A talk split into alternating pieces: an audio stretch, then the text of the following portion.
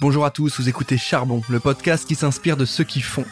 Et dans ce format, nous partons à la recherche de profils atypiques d'entrepreneurs, de créateurs, de sportifs, d'artistes. Tous vont nous raconter leur histoire, leur parcours de vie et leur motivation. Cette nouvelle saison est réalisée en partenariat avec French Tech Grand Paris et French Tech Est. Merci à eux de nous soutenir et bonne écoute.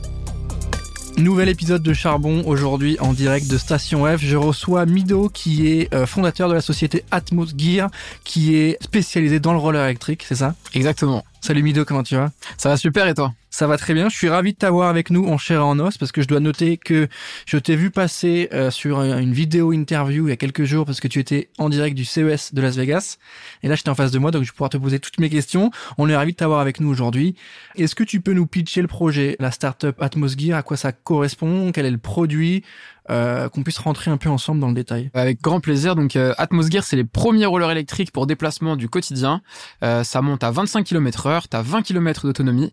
Et l'idée est très simple, euh, bah, c'est permettre à tous les patineurs d'utiliser leur roller pas seulement euh, pour se balader ou pour le loisir, mais vraiment pour aller au travail, aller faire ses courses, aller en cours et s'amuser. Ok, c'est hyper clair. Le pitch il est complet, il est efficace. Euh, D'où vient cette idée? Parce que là, on a un petit peu le produit de rêve. En tout cas, on a tous eu euh, dans l'idée quand on était petit d'avoir la possibilité d'aller partout en roller, d'aller hyper vite. Enfin, elle vient d'où cette idée? Euh, Moi, je t'ai entendu répondre à quelques questions.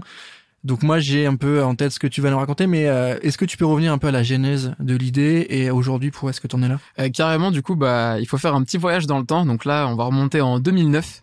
Euh, à cette époque-là, j'étais au collège, euh, j'avais 12 ans, j'étais en cinquième très exactement, et euh, je sais pas si tu te souviens, mais le mercredi après, en général, il y avait pas cours parce que tu faisais, tu faisais du sport. Mais en l'occurrence, c'était du foot. Et du coup, bah je rentre chez moi, je me pose sur le canapé, comme d'hab, je prends mon petit goûter, j'allume la télé, et là en fait, je tombe sur un manga avec des personnages qui se déplacent en roller électrique à Tokyo. Ce manga, il s'appelle Air et en fait, il sort vraiment de nulle part. Tu vois des mecs avec des rollers motorisés, ça va tellement vite qu'ils peuvent s'envoler, ils font du roller sur les murs, ils combattent pour avoir le contrôle de la ville, il y a des clans, des emblèmes. Je vois tout ça et euh, je reste euh, vraiment bouche bée et je vais à l'entraînement de foot et je parle de ça à tous mes potes, tu vois. Et le truc ne me quitte pas et en fait en grandissant, bah l'envie devient de plus en plus forte puisque moi je suis patineur à la base et euh, bah du coup je voulais tout simplement avoir ma paire et je me souviens encore en train d'écouter l'opening du manga dans les oreilles et tout. Et en fait en arrivant au lycée, bah je vois qu'il y a la mobilité électrique qui se développe, tu vois, as commencé à avoir les premiers projets de skate électrique, de trottinette électrique, c'était beaucoup de do it yourself, mais toujours pas de roller. Et les blogs étaient ultra actifs à cette époque-là. Et en fait, j'ai eu le déclic. Je me suis dit, bah, tu sais quoi? Ça se trouve, en fait, c'est pas si compliqué que ça de faire une paire de rollers électriques. J'ai littéralement tapé euh, comment faire euh, des rollers électriques euh, sur Internet. Et du coup, bah, la première réponse obvious, c'était ingénieur comme cursus, tu vois. Et donc bah après j'ai déroulé. Comment tu fais pour être ingénieur? Bah faut faire une école d'ingénieur. Ok, comment on fait pour une école d'ingénieur? Bah faut faire euh, prépa ou autre. Et en fait j'ai déroulé. À la fin mon premier objectif sur la liste c'était euh, bah tu dois aller en, lycée scientifique et euh, tout casser parce que moi j'étais dans le 93. Et, voilà donc c'était le premier pas vers la réalisation d'Atmosgear. Ok, est-ce que cette volonté de créer ces rollers électriques elle t'a drivé là où t'es aujourd'hui. Euh, à quel moment tu vas dire euh, ok j'ai réussi? Parce que tu sais là ce but il paraît très clair et ça a l'air de suivre euh, sa route. Mais est-ce que à un moment donné une fois que tu les auras produits, commercialisés, est-ce que tu auras atteint ton but? Est-ce que il y aura un next step? Du coup Tu vois est-ce qu'il n'y a pas un côté un peu une fois que j'ai atteint ça euh, je sais pas où je vais? Comment tu perçois ça? Est-ce que tu as en tête une commercialisation en France, à l'étranger? Comment tu vois évoluer le sujet? Sachant que c'est ce qui te drive depuis que tu es au lycée. Une fois que tu vas aller sur un marché, il y aura autre chose. Comment tu gères ça? Alors déjà, euh, pour répondre au début de ta question, c'est totalement ça qui m'a drivé. C'est-à-dire que moi, c'est vraiment pur et dur créer des rollers électriques qui m'a drivé depuis tout petit. Je suis pas juste devenu ingénieur pour ça. Toutes les compétences en fait que j'ai acquis, je les ai acquis pour ce projet. Dans l'école que j'ai fait, en fait, tu pouvais choisir ton parcours à la carte. Du coup, j'ai pris des cours de marketing, de design, de propriété intellectuelle. J'ai tout fait sur Atmosgear, le logo, le dépôt de brevet, toute la com, etc. Je suis vraiment un vrai passionné, même si t'as l'occasion de voir tous mes potes de promo, quel que soit le truc, que ce soit le lycée, la prépa, l'école d'ingé, ils ont tous entendu parler de mes rollers électriques. Ils m'ont tous pris pour un fou au début. Et aujourd'hui, en fait, tu vois, bah, ça paraît très logique. Et en fait, bah, au début, je pensais que je m'arrêterais juste au fait d'avoir ma propre paire. Ma propre paire, je l'ai conçue, je crois que c'était aux alentours de 2018-2019. Et en fait, tu te fais happer par l'ambition et l'enthousiasme des gens. C'est qu'au début, tu dis, OK, je veux ma paire. Puis quand tu fais ta paire, tu te rends compte qu'il y a d'autres gens qui veulent aussi avoir leur paire. Et tu te rends compte qu'en fait, en, en, essayant de faire une paire pour tout le monde, bah, tu découvres l'entrepreneuriat, la start-up. Et puis, bah, moi, j'ai vu dans Atmosgear l'opportunité de monter mon propre équipage, de me lancer dans une belle aventure. Et tout simplement, bah, en fait, quand je me suis dit, mais attends, y a personne qui est en train de faire ça, ça se trouve, je suis vraiment capable aujourd'hui de commercialiser un vrai produit, pas juste un, délire de manga, mais un vrai produit qui va servir euh, de manière quotidienne pour les gens. Et là, bah, je, peux te dire que j'ai divisé mon rêve en trois parties. La, première partie du rêve, je l'ai déjà réalisé. C'était écouter l'opening du manga Air Gear avec les rollers électriques au pied. Ça, je l'ai réalisé cet été. Donc, tu vois, ça m'aura quand même pris pas mal de temps à atteindre. Euh, aux 24 heures du Mans. Donc les 24 heures du Mans, c'est le plus grand marathon euh, de roller. Euh, t'as plus de 3000 participants de plein de pays différents et nous on était la première équipe de l'histoire en roller électrique. C'était juste génial et en fait euh, tu patines vraiment pendant 24 heures, hein, c'est pas pas une blague. Et du coup à 3 heures du mat, pleine lune, opening de, de Air Gear dans les oreilles. Là, c'était le premier moment où je me suis dit putain, j'y suis en fait. La deuxième partie du rêve, c'est aller rencontrer le mangaka, qui est à l'origine du coup l'auteur du manga au Japon. Ça, on est encore en, en, travail d'essai. C'est pas, c'est pas si simple. J'ai fait une vidéo où j'ai littéralement parlé en japonais et tout. Je l'ai mis sur Twitter. J'ai tagué le, mangaka. Il a jamais répondu. Et en plus, on a eu plein de soutien de plein de monde. Je lâche pas l'affaire. Ça, c'est mon, mon deuxième objectif, deuxième partie du rêve, c'est aller aller au Japon, rencontrer le mangaka pour lui dire voilà ton manga, voilà les rollers, je les écris en vrai. Tu saurais nous dire là en japonais, euh, te présenter ou pas? Ouais, bien sûr. Euh, d'ailleurs, mon sur Instagram, c'est Orewa Mido qui veut littéralement dire je suis Mido. Donc euh, Hajime Mashite, Watashi wa Mido des. Euh, Niju, euh, si je dis pas de bêtises, Nijugo San des. Et euh, je pourrais te dire roller électrique. En gros, c'est Denki no Rollerblade. Voilà, voilà c'est quelques petits mots que je bricole et tout. Et, euh, et du coup, bah à chaque fois que je vois des Japonais, je leur montre les rollers, je leur dis Watashi no Yume, ce qui veut dire mon rêve. Et voilà. Et du coup, je me suis vraiment interdit d'aller au Japon tant que euh, les rollers n'étaient pas prêts. Et je te dis, et je peux te dire que c'est dur parce que je surkiffe. Parce que moi, j'ai voilà, j'ai baigné dans toute la culture manga depuis que je suis tout petit. Et donc là, j'aimerais bien cet été. Euh, tu vois rencontrer le mangaka et la troisième partie du rêve ce serait de créer en fait euh, exactement comme dans le manga des compétitions en roller électrique. Mais genre un vrai sport, tu vois. Un vrai, vrai sport. Mm. Et là, je sais que je serais allé jusqu'au bout du rêve et j'aurais vraiment laissé une marque, tu vois, dans, dans l'histoire. Parce que quand tu crées un sport, les sports hyper durs. Tu vois, quand mm. c'est un produit, il y a beaucoup de, bah, typiquement, tu vois, l'overboard, c'était super tendance euh, il y a, je sais pas, 5, 6 ans. Tout le monde en avait. Maintenant, on s'en fout, quoi. Tu vois, c'est ridicule. Mm. Donc, c'est des trucs qui disparaissent. Alors qu'un sport, c'est ancré dans le temps. Et moi, ce serait, voilà, la troisième partie du rêve, ce serait créer un vrai sport, une vraie discipline avec des sponsors rediffusés et tout en ligne, euh, sur Twitch, tout ça. Ce serait incroyable. Comment tu justifiais auprès de la famille, de l'entourage et des parents le, choix de l'orientation? Parce que là, ce que tu me racontes, ça semble clair, ça semble euh, couler de source, mais lorsque tu dis à tes parents, j'ai fait une école d'ingé, ah trop bien, donc j'imagine ils sont contents, mais quand tu leur dis pourquoi, ils sont quand il fallait parler du job en fait. Tu vois quand il fallait parler du métier et que quelqu'un te disait qu'est-ce que tu voudrais faire? Donc ok tu t'ouvres le max de portes tu vas faire scientifique tu fais une école d'ingé. Jusque là on a ce, cette autoroute des portes ouvertes entre guillemets euh, même si on voit que c'est plus difficile que ça. Quand il a fallu choisir un job qu'est-ce que tu disais? Parce que là la première partie de ton rêve tu nous l'expliques bien c'est les avoir pour moi mais ça fait pas manger. Du coup, qu'est-ce que tu disais? Qu'est-ce que tu avais en tête? Est-ce ça fait toujours pas manger d'ailleurs à l'heure actuelle euh. On va y venir, on va y venir justement. mais, euh, comment tu répondais à ça? Ouais, bah écoute, euh, au début, j'en parlais pas. Pour être 100% honnête, en fait, j'ai été, j'ai juste bétonné. Tu sais, en gros, je me suis dit bon, la finalité, les hmm. gens ont pas besoin de la connaître. Ingénieur, ça rassure la famille, les amis, tout le monde. Tu vois, a priori, je sécurise entre guillemets mon avenir. C'est pour ça qu'entre guillemets, j'ai eu de la chance parce que j'avoue que si j'avais eu un rêve, peut-être euh, en lien avec un domaine euh, un peu moins euh, tangible ou dans, une discipline, tu vois, qui est moins, je, je, sais pas, j'ai pas le terme, mais où il y a moins de possibilités de carrière, hmm. j'aurais galéré. Là, ça va. Tu vois, c'était ingénieur, donc je parlais pas forcément de la finalité. Je disais juste ingénieur. mais petit à petit, en fait, bah, tout le monde a compris parce que je commençais à me spécialiser dans la mécatronique. J'ai commencé à faire des protos de skate électrique. J'en faisais pour moi, j'en ai fait pour mes profs. Et en fait, je pense que c'est vraiment à partir de mon arrivée en école d'ingénieur où j'ai assumé en fait le rêve et j'ai commencé à en parler autour de moi, euh, notamment à ma mère. Et en fait, euh, au début, bah forcément, euh, ça a fait un peu flipper parce que, bah, enfin, au-delà même du côté de ça fait pas vivre, c'est plus le côté c'est un projet farfelu. Elle comprenait pas du tout en fait l'intérêt. ma mère est loin du roller, donc elle comprenait pas du tout l'intérêt et elle me disait non mais ça c'est un c'est un jouet, enfin ça ça va pas avoir d'utilité. Fais quelque chose, c'est ma mère, c'est tout con. Elle voulait elle me disait fais un avion ou fais quelque chose, tu vois, de la grosse de la grosse industrie, des choses comme ça. Et en fait, au fur et à mesure, j'ai commencé à faire des concours dans mon école d'ingé et j'ai commencé à gagner des concours. Gagner des concours, j'ai été coaché, etc. Donc en fait, le petit, les petits sketching, etc., qui paraissaient un peu euh, foufou, en fait, ont pris de l'ampleur et commençaient à être de plus en plus tangibles, de plus en plus réels. Et c'est à ce moment-là, en fait, qu'il n'y a plus de doute. Et bah, la meilleure preuve, c'est que j'ai fait mon stage de fin d'études, en fait, sur Atmosgear. Donc moi, j'ai fait non seulement mon stage de fin d'études sur Atmosgear, mais j'ai recruté un stagiaire dans mon stage. Et c'était en 2020. Et du coup là, c'est à partir de ce moment-là, bah, j'ai plus jamais en fait, j'ai jamais été salarié en fait. Hmm. Moi, j'ai vraiment toute ma vie, j'ai toujours bossé sur, enfin toute ma vie. Ça fait pas longtemps, hein, mais j'ai toujours bossé sur Atmosgear. Euh, j'ai été stagiaire une fois parce que bah j'étais obligé et que c'était génial. C'était mon stage de mi-cursus. Mais ouais, sinon j'ai toujours bossé sur Atmosgear. Du coup, je sais même pas, tu vois j'ai dû apprendre ce qu'était bah, le salariat et les contrats pour mes salariés, pour mmh. pas faire de bêtises. Je savais pas ce que c'était taxe, euh, comment ça s'appelle, tout ce qui est salaire brut net. Mais mec, je savais pas ce que c'était du tout. En plus, après, j'ai découvert les charges patronales. Ah bah alors là, c'était une galère encore plus parce que t'es là, tu payes 3500, euh, le mec à la fin, il se retrouve avec 1900. T'es en mode mais où va l'argent et tout? Donc voilà, ça s'est fait petit à petit. J'ai pas brûlé les étapes en fait. C'est que ça s'est fait petit à petit et plus j'avais de, de résultats, plus j'avais de concours et plus en fait, bah tous les gens qui étaient autour de moi étaient convaincus.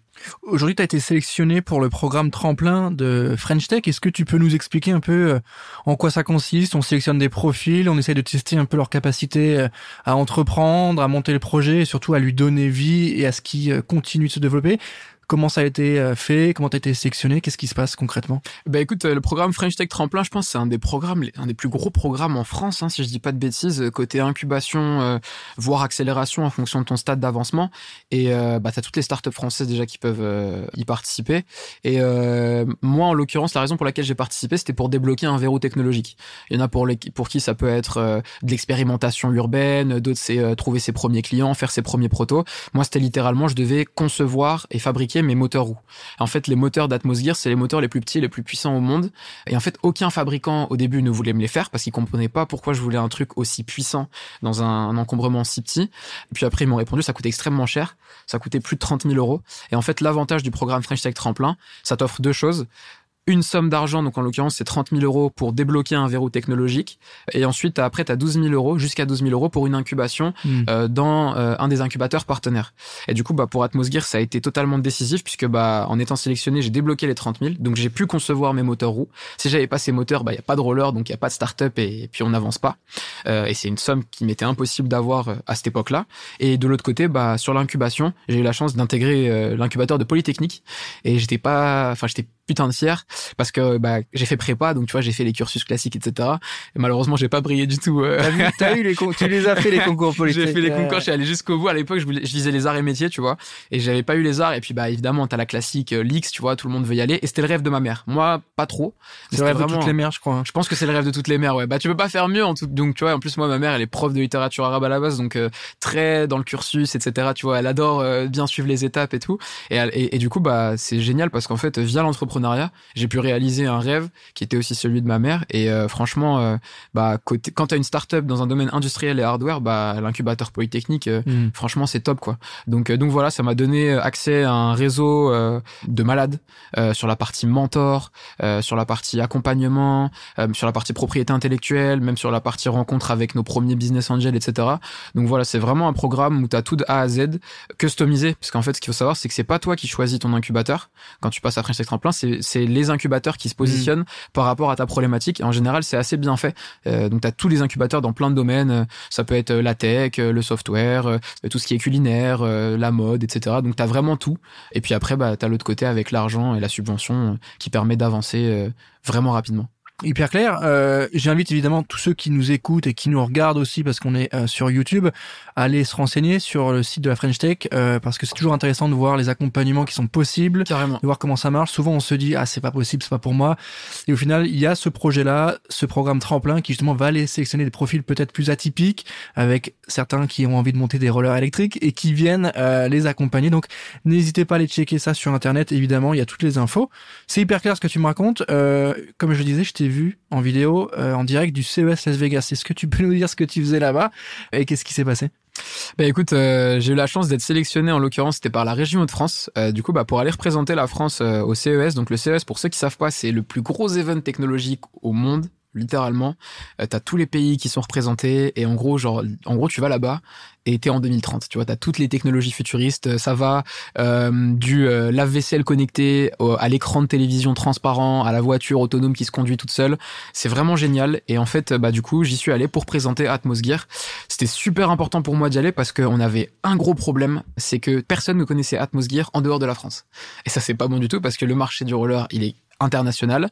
Euh, en plus, au départ, je parlais qu'en français, donc je me suis un peu fermé les portes tout seul.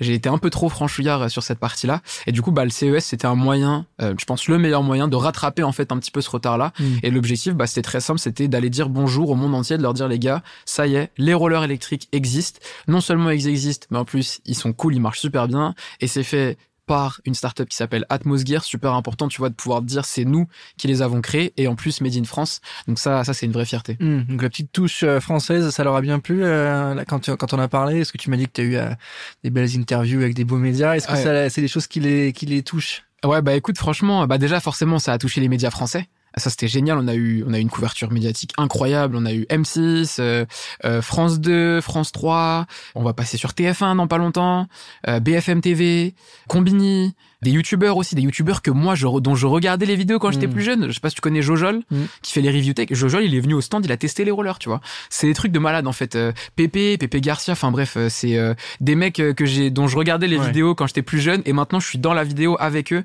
C'est juste de la folie. Et puis après, bah, côté internationaux, je sais pas s'il y a le côté de c'est peut-être charme à la française, franchement, j'en sais rien. Et la raison, enfin, pourquoi j'en sais rien, c'est parce que moi, j'ai pas d'accent quand je parle en anglais parce que je me suis entraîné. Moi, je trouve l'accent français euh, en anglais est vraiment nul.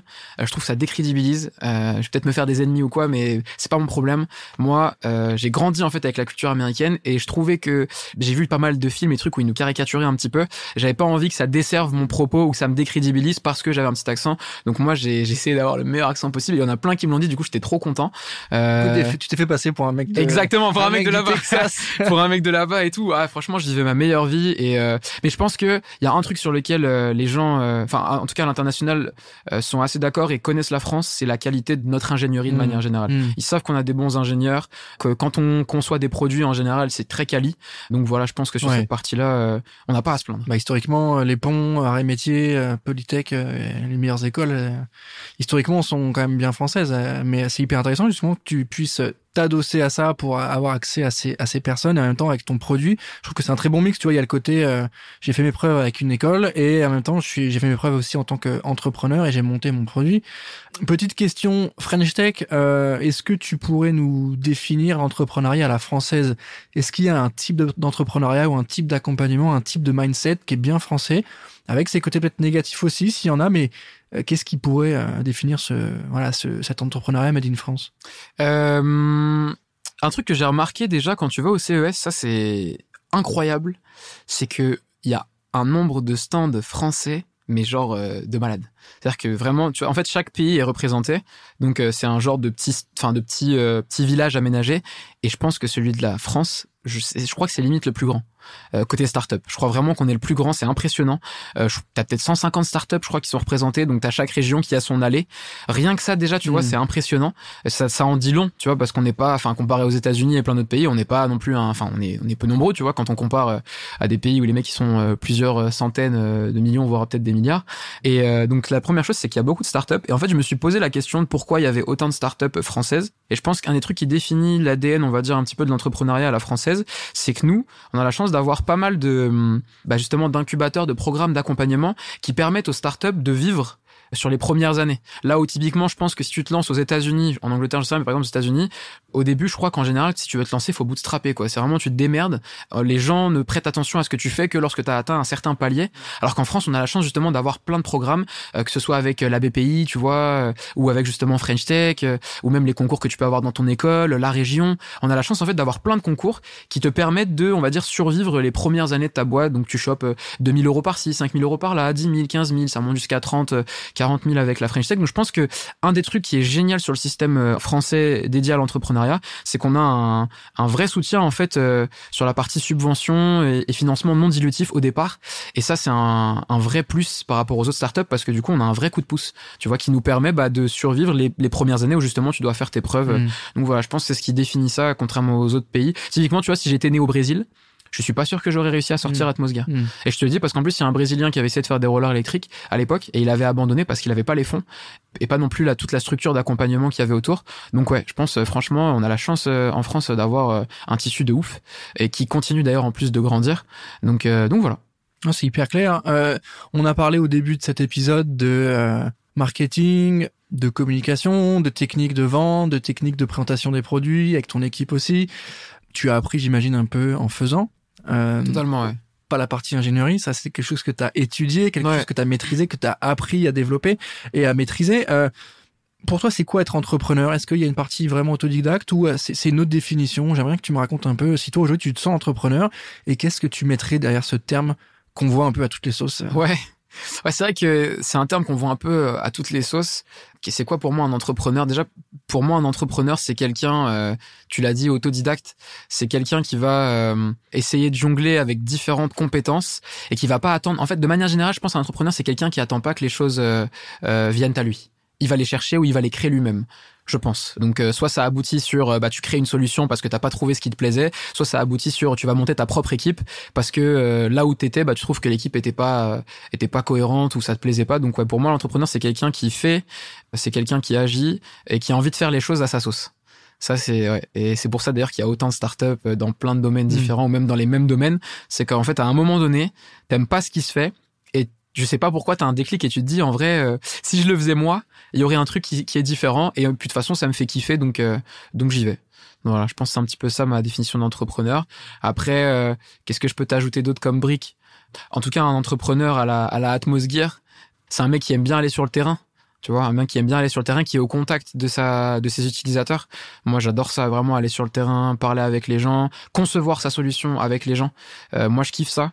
Euh, c'est vraiment, ouais, je dirais, euh, un truc qui me déplaît et que j'aimerais qu'il y ait plus, c'est les entrepreneurs qui sont vraiment au service des gens et pas juste là pour rajouter une belle ligne sur son CV mm. et euh, juste se faire des thunes. Après, ça, les gens font ce qu'ils veulent, hein, tant que ça marche, tant mieux pour eux. Mais je pense que, enfin, je me dis quitte à être entrepreneur, autant être vraiment le type de genre d'entrepreneur euh, euh, qui va soit vraiment rendre service aux gens avec sa solution, soit les inspirer, tu vois avec son parcours, mm. ses mm. échecs, ses réussites, etc. Donc ouais. Il y a un côté raison d'être qui est toi vraiment lié à la passion quoi la passion de, de, ce rôle et c'est hyper intéressant de voir la motivation de chacun qui pour le coup euh, la tienne est positionnée vraiment sur le, le, projet d'une vie entre guillemets la passion. La passion il faut que ça le soit challenge. Il y a aussi le challenge. Le challenge ouais. Challenge méga important. Moi c'est tout con hein, mais pourquoi j'ai fait des rollers électriques? Parce que tout le reste a été motorisé tu mm. vois. Ça me plaît. S'il y a un truc qui a déjà été fait ça m'intéresse pas le moins du monde même si j'ai les compétences pour le faire. Là typiquement tu vois si je veux je fais des skateboards électriques des trucs électriques.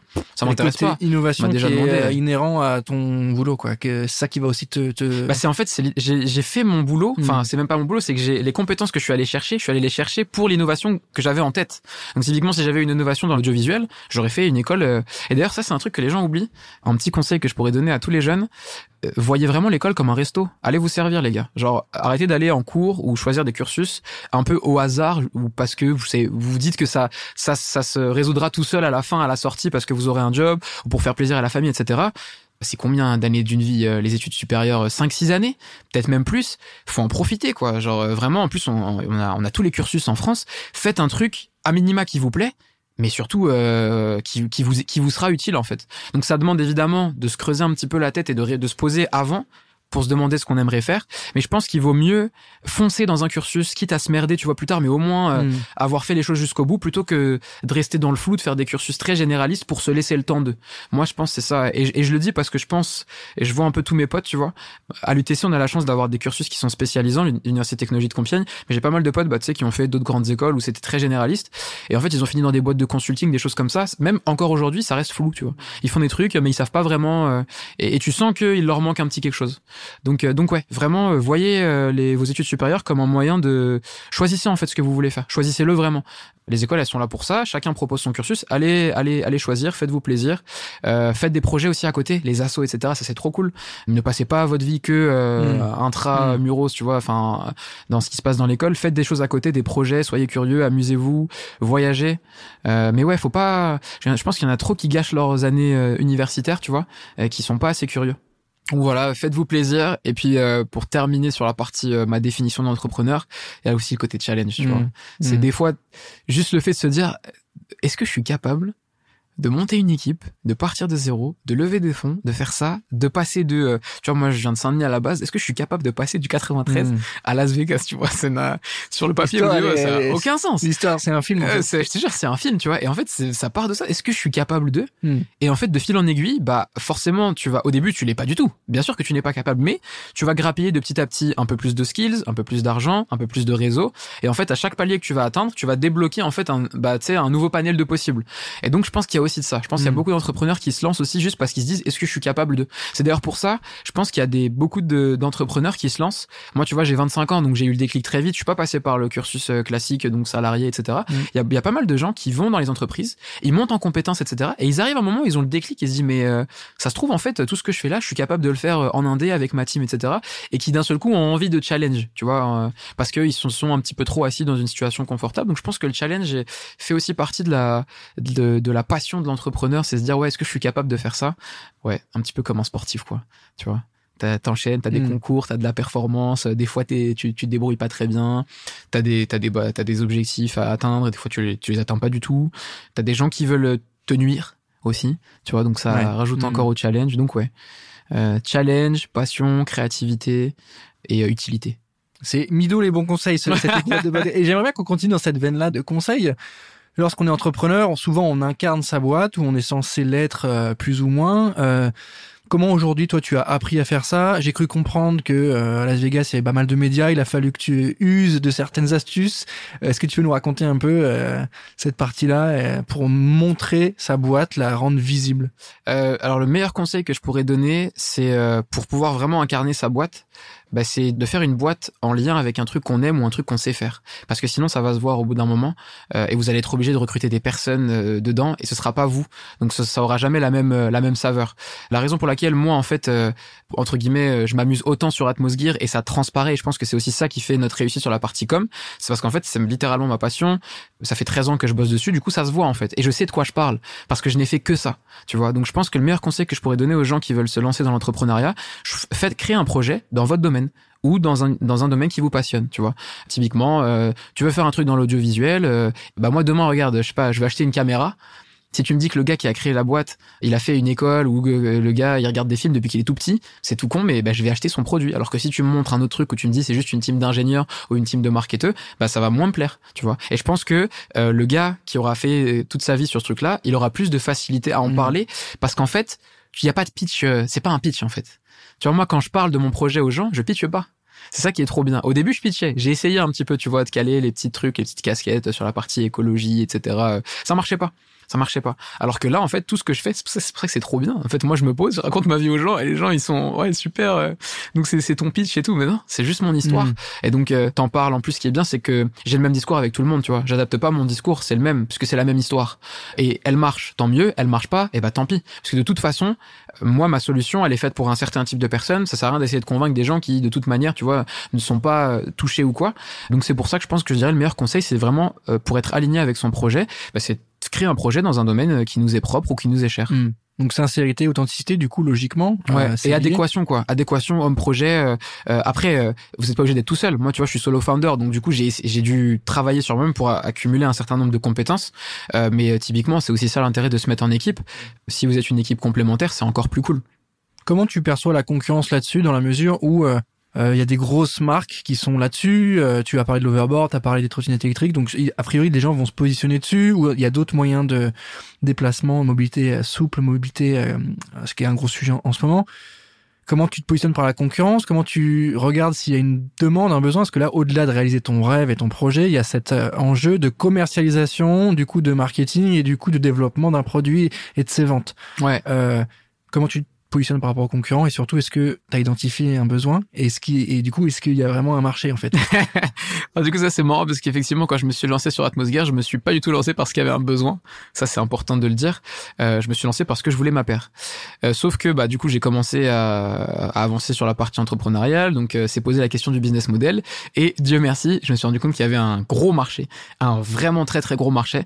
Euh, rien qu'en France, t'as 3 millions de patineurs. Dans le monde, t'en as 50 millions. Tu vois, je te parle même pas de la mobilité douce. Hein, je te parle même pas de Monsieur et Madame tout le monde qui cherchent une nouvelle alter- alternative pour se déplacer. Là, les chiffres qui sont encore plus astronomiques. Mais rien que déjà dans le roller, il y a un vivier pas possible. Donc euh, sur ce coup-là, j'ai eu de la chance.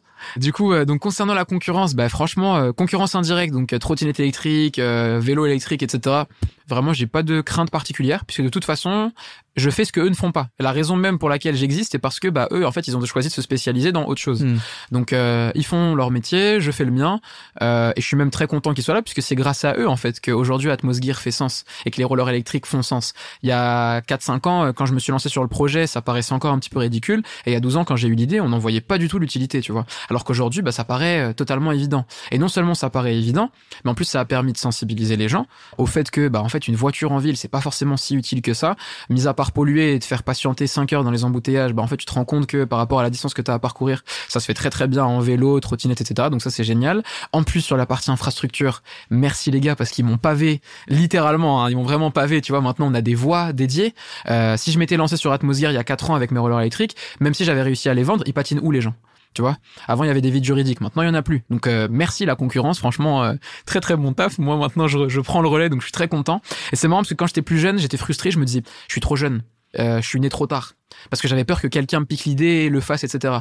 Puis finalement, en fait, aujourd'hui, je me dis, mais mec, timing parfait, quoi. Si été né trop tôt, ben en fait, ça aurait pas fonctionné. Donc euh, sur cette, partie-là, concurrence indirecte, très content.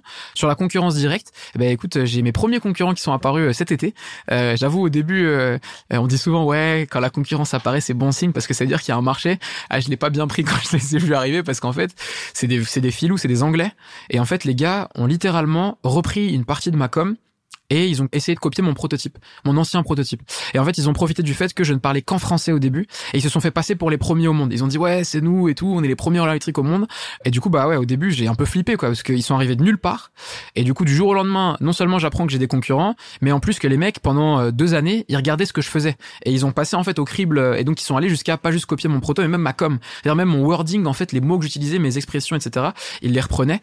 Donc ça m'a mis un, un petit coup de pression et finalement en fait c'est une très très bonne chose parce que comme ils sont arrivés grâce à eux, je me suis euh, un peu réveillé et, et j'ai accéléré la cadence parce que sans m'en rendre compte, je commençais un petit Mm. peu à, on va dire, à me mettre à l'aise parce que bah j'étais seul. C'était un océan bleu, tu vois, il y avait personne dans le roller électrique et sans m'en rendre compte, bah en fait j'étais moins performant. Dès qu'ils sont arrivés, mais laisse tomber, je suis revenu. Le prix de mon produit, je l'ai divisé par deux.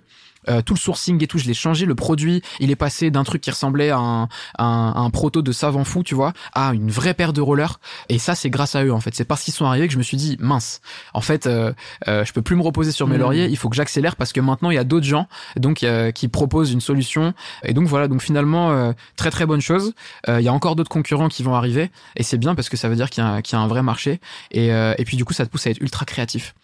Et tu peux d'ailleurs aussi t'inspirer. Ils se sont inspirés de moi, bah maintenant je m'inspire un petit peu d'eux. Il y a quelques trucs qu'ils faisaient assez bien, notamment sur la partie euh, distribution. Mm. En fait, dès le début, Mm. dès qu'ils se sont lancés, ils, ils- en fait ils avaient mis des liens et tout. euh, vous êtes un shop ou un distributeur? Et bah euh, contactez-nous.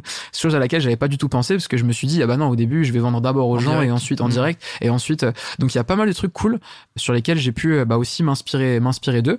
Donc euh, donc voilà, euh, si jamais euh, vous êtes seul à développer votre technologie et que la concurrence apparaît à un moment donné, eh ben écoute, euh, n'ayez pas peur. Ils pourront jamais euh, euh, copier votre identité. Parce que malheureusement, la techno, même si tu as un brevet, ils pourront toujours se, se débrouiller d'une manière ou d'une autre pour s'en rapprocher. Mm. Par contre, ils pourront jamais copier ton ADN. Euh, bah, ils pourront jamais copier mon histoire, Mm. tu vois. Mm. C'est tout bête, mais les gars qui ont monté la boîte concurrente, en fait, ils sortent de nulle part, quoi. Et leur histoire, c'est euh, salut, on est deux gars qui sortent d'école d'ingé, on a fait un projet, c'est des rollers. Tu vois. Alors que Ouais, acheter, tu vois. En plus, ils ont rencontré personne, ils ont fait aucun test. Nous, on a Mm. fait un tour de France. La solution a été designée par les meilleurs patineurs euh, français, aussi patineurs au monde. On fait plein d'événements, on est toujours au contact des gens. La solution, vraiment, euh, des fois, je mets des stories, je dis, bah, on a tel problème, à votre avis, qu'est-ce qu'on fait, etc. Donc, il y a un vrai lien. Mm. Alors que, bah, tu vois, du côté de la concurrence, bah, il y a rien du tout. Donc, euh, c'est, non, franchement, c'est cool. accélérateur. Ça me fait penser un peu à Iron Man, tu sais, quand euh, on essaie de lui copier ses armures et que euh, elles sont stylées d'extérieur, mais il n'y a pas la bonne intelligence artificielle derrière, ça marche pas, du coup elles sont un peu toutes éclatées. C'est un peu l'image que tu renvoies de j'ai fait mon projet tout seul, euh, j'ai set up mon euh, prototype, je l'ai designé et il roule, tu vois, et il marche bien et derrière on a la concurrence qui arrive qui fait différemment, etc. Ouais. Je trouve ça, je trouve ça hyper intéressant. Mido, on arrive malheureusement à la fin de cet épisode de Charbon. J'ai la dernière question évidemment qui va arriver sur le concept de charbonner. Il faudrait que tu me donnes ta définition d'aller au charbon, de charbonner. Alors, ma définition d'aller au charbon, de charbonner, euh, pour moi, aller au charbon, c'est euh, dormir très peu, prendre ses responsabilités. Tu dois être celui qui porte euh, tout sur le dos quand tu as une équipe. Ne laisse jamais transparaître le stress à ton équipe. Tu dois toujours rester positif, toujours les pousser vers le haut, montrer l'exemple, être toujours euh, ambitieux, c'est-à-dire ne jamais t'asseoir sur euh, telle ou telle réussite. Faut en vouloir toujours plus. Là, tu vois, je reviens du CES, mais la première chose que j'ai fait en revenant, bah, c'est commencer directement à regarder sur la partie distribution, la production. Ok, on en est où? Garder les pieds sur terre. C'est ne pas se laisser décourager. C'est être toujours le premier à mettre la main à la pâte ça, c'est pour moi, c'est le vrai charbon. Tu vois, mettre la main à la hmm. pâte, être sur, être sur le terrain. Euh, ouais, je pense que c'est ça. Hein. C'est hyper clair. Euh, rigueur, passion, détermination. Ouais. C'est un peu ça. Euh, merci Mido pour euh, tes réponses. Merci d'avoir pris le temps de répondre à toutes mes questions. Avec grand plaisir. Merci à toi pour l'invitation. On est ravis de t'avoir eu. Euh, merci. On va évidemment tester. Euh, S'il y a un produit test, on va évidemment tester ça en interne. Merci à toi. Merci French Tech d'être partenaire de cette nouvelle saison de Charbon. Et moi, je vous dis à très bientôt. Yes.